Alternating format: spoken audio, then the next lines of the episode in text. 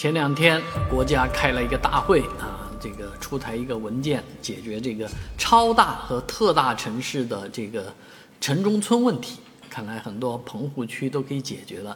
那什么是超大？什么是特大型的城市呢？这里有一张图啊，可以告诉你。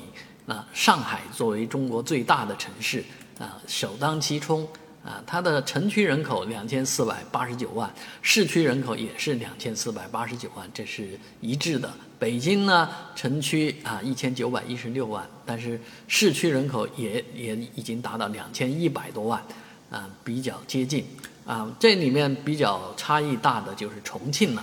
重庆的这个市区人口和城区人口相呃相差一倍啊，这市区只有一千多万，而这个。啊，叫城区只有一千多万，市区却有三千多万，哎，这个事情还真有点意思。这是我多年前啊做了一个事情，跟这个乡域城域啊这个这样的观念，还有什么城乡一体化这种呃说法呢？呃，吊诡的一件事情，这以后可以有机会再说。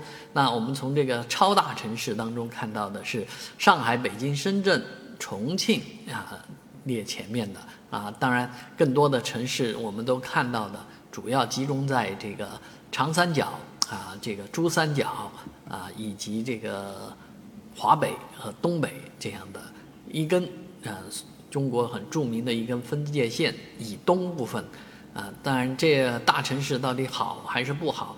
啊，见仁见智，反正我们都是从小城市跑到特大、超大、特超大城市里的。啊，特大城市，呃，现在里面都看得到，像合肥呀，像呃沈阳啊这些呃城市，那包括东莞，这也是很出乎我意料的啊，都已经是超大啊、特大，已经属于特大型城市了。